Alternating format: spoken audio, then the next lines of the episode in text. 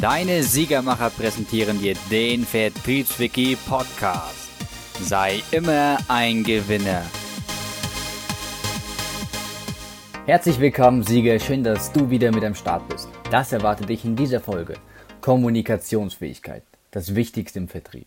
Inhaltsstark. Diese Inhalte und die rührende Geschichte können dein Denken sofort verändern und deine Kommunikationsfähigkeit auf ein neues Level heben. Und das ohne abgedroschene Floskeln. Werde zu einer zutiefst begeisternden Persönlichkeit und lass dich mit diesen Worten für dein gesamtes Leben inspirieren. Unübertrieben. In diesem Ratgeber bekommst du wertvolle Tipps für deine Kommunikationsfähigkeit im Vertrieb. Unterschätze niemals die freundliche und respektvolle Kommunikation im Vertrieb. Nicht nur im Kundengespräch, sondern auch zwischen den Kollegen in deinem Vertrieb sollte die Kommunikation stimmen. Mit der richtigen Kommunikation können Missverständnisse gleich von Anfang an verhindert werden. Die Kommunikationsfähigkeit lässt sich gut trainieren, sodass auch du bald schon tolle Ergebnisse erzielen wirst. Und das fängt bei deiner Wahrnehmung an, wie du mit deiner Wahrnehmung die Kommunikationsfähigkeit verbessern kannst. Damit die Kommunikation im Vertrieb gut und erfolgreich abläuft, müssen alle Sinne eingesetzt werden. Viele Menschen denken, dass eine gute Kommunikation ausschließlich mit den passenden Worten abläuft, aber diese Annahme stimmt nicht. Wenn zwei Menschen ein Gespräch beginnen, dann kommunizieren sie mit verschiedenen Signalen. Wenn du deine Kommunikationsfähigkeit verbessern willst, solltest du nicht nur die richtigen Worte wählen, sondern auch die Stimmlage beachten. Zudem kann es dir helfen, deine Ausdrucksweise, deine Körpersprache und deine Mimik mit einzubeziehen. Falls du nur freundliche Worte wählst und dabei kaum lächelst, dann wirst du deinen Gesprächspartner ganz stark damit irritieren. Die Menschen nehmen solche Signale sehr schnell wahr und reagieren dementsprechend natürlich auch darauf. Wenn du freundlich sein willst, dann lächel und schaue dem Gesprächspartner in die Augen. Hier ist auch wichtig, dass du nicht starrst. Es gibt ein schönes altes chinesisches Sprichwort. Wenn ich lächeln kann, sollte kein Geschäft aufmachen. Das passt da ziemlich gut, da komme ich auch später nochmal drauf zurück. Wichtig ist, dass du nicht starrst. Schau deinen Kunden an, aber starre nicht. Schaue alle sieben Kunden mal kurz zur Seite. Nicht nach unten, das wirkt unehrlich und verstohlen. Auch nicht nach oben, weil das wirkt nachher Unwissen. Einfach geradeaus, neben deinen Gesprächspartner und dann direkt wieder in die Augen. Und wenn du jetzt noch Gestik und Mimik in die Kommunikation mit, mit einbringst, dann kannst du deine Kommunikationsfähigkeit noch weiter steigern. Das ist dann sympathisch oder unsympathisch. Hast du dich vielleicht auch schon mal gefragt, warum manche Menschen so beliebt sind, obwohl sie gar nicht viel reden? Oder warum einige Personen unbeliebt sind, obwohl sie viel reden und dabei sogar freundliche Worte benutzen? Eine erfolgreiche Kommunikation mit anderen Menschen findet nicht nur über das Aussprechen von Worten statt. Bei der Kommunikationsfähigkeit geht es um das Auswählen von richtigen Worten und Sätzen. Wer zudem ständig über sich selbst redet, wirkt automatisch unsympathisch. Wenn Menschen miteinander sprechen, dann setzen auch menschliche Ausdrücke ein. Wenn Menschen miteinander sprechen, dann setze auch menschliche Ausdrücke ein. Die Kommunikation findet verbal und nonverbal statt. Zu der nonverbalen Kommunikationsfähigkeit zählen Gestik und die Mimik. Wenn du deine Kommunikationsfähigkeit trainieren und verbessern willst, dann solltest du immer ein persönliches Gespräch wählen. In einem persönlichen Gespräch können beide Gesprächspartner viel besser miteinander kommunizieren.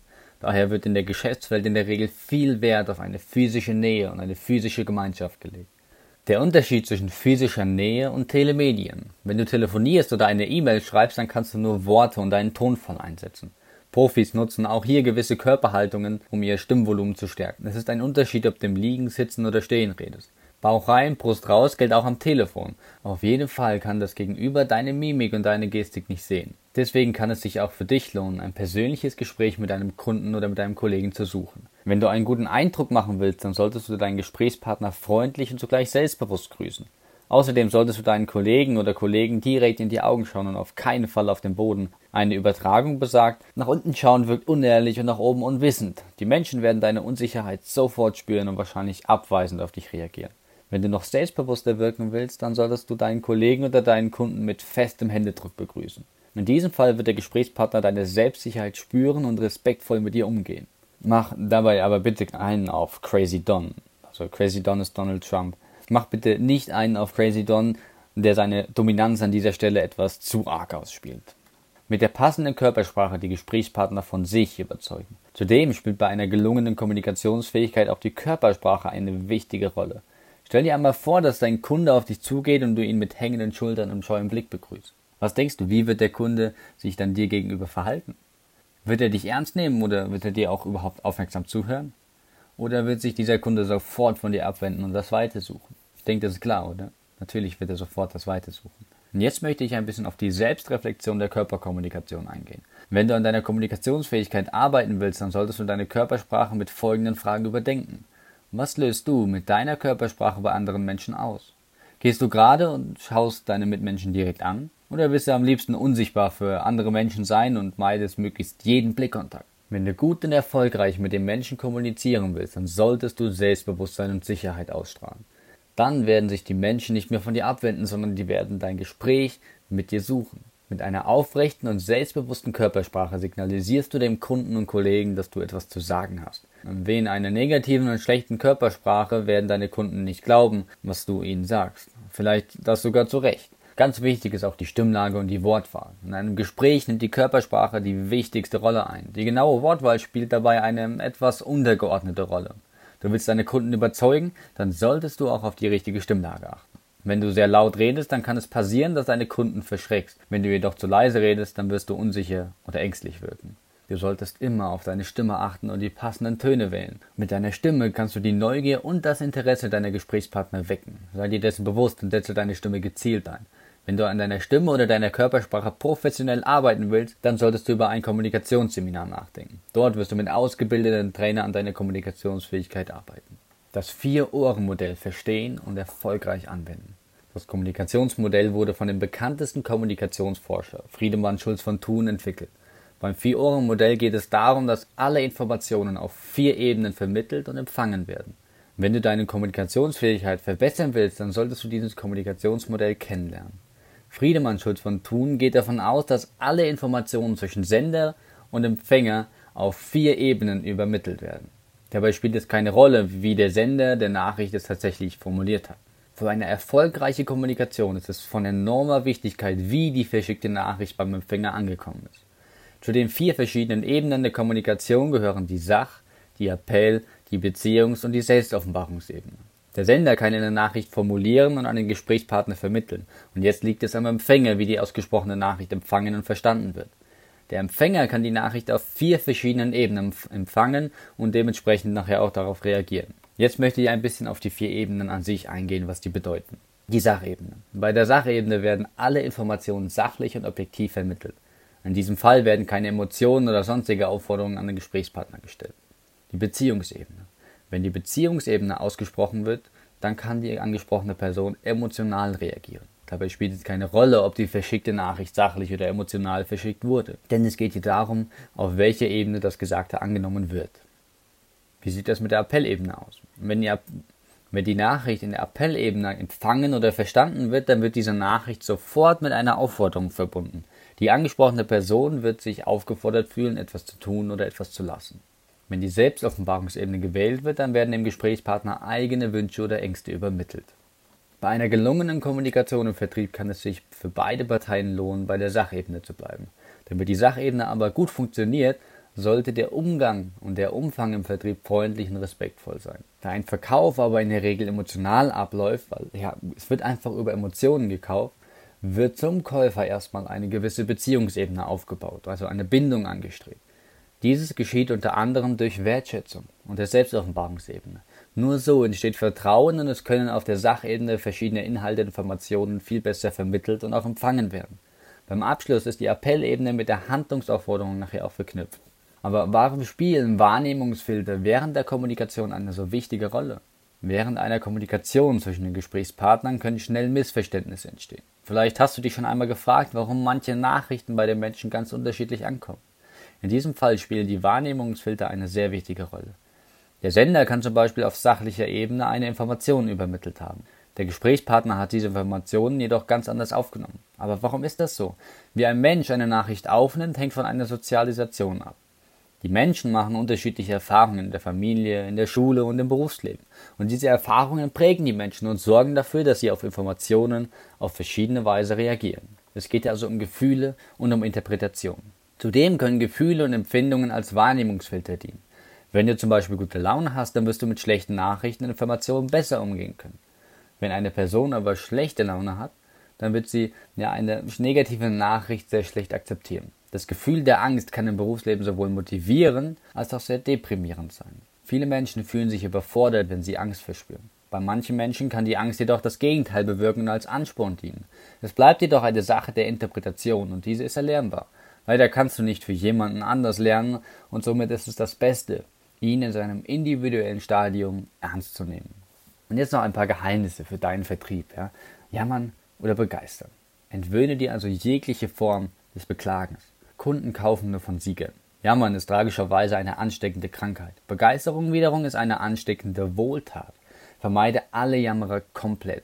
Und ich rede hier nicht nur von deinem beruflichen Umfeld, sondern auch von deinem privaten Umfeld, denn sie saugen dir sämtliche Energie. Und was noch viel schlimmer ist, du wirst selbst zu einem von ihnen, zu einem Jammerer. Es gilt der Satz, den ich in einem von Mike Dearsons Seminaren mitgeschrieben habe, verabschiede dich von den Menschen oder verabschiede dich von den Träumen. Nochmal, verabschiede dich von den Menschen, von den Jammerern oder verabschiede dich von deinen Träumen. Alles, auf was du dich konzentrierst, verstärkst du in deinem Leben. Daher ist es absolut sinnvoll, zu einer begeisternden Persönlichkeit zu werden. Deine innere Einstellung wird die größte Auswirkung auf deine Kommunikationsfähigkeit haben. Sich aufhören zu beklagen erfordert Handeln. Wer handelt, der sollte bewusst wählen und die Verantwortung für alle Konsequenzen tragen. Mit dieser Verantwortung gewinnst du die maximale Freiheit über dein eigenes Leben. Arbeite also an deinem energetischen Auftreten. Seelische Energie kannst du trainieren. Sie wächst mit klaren Gedanken, mit positiven Gefühlen, genau wie körperliche Kraft mit körperlichem Training und Ausdauer stärker werden.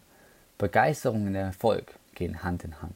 Aber warum ist die Art und Weise, wie wir kommunizieren, so absolut wichtig? 70 Prozent unseres Wachszustandes sind wir in irgendeiner Form von Kommunikation. Daher ist die Qualität unseres Lebens abhängig von der Qualität unserer Kommunikation. Und hier gibt es innere und äußere Kommunikation. Innere Kommunikation findet zwischen Gedanken und Gefühlen statt.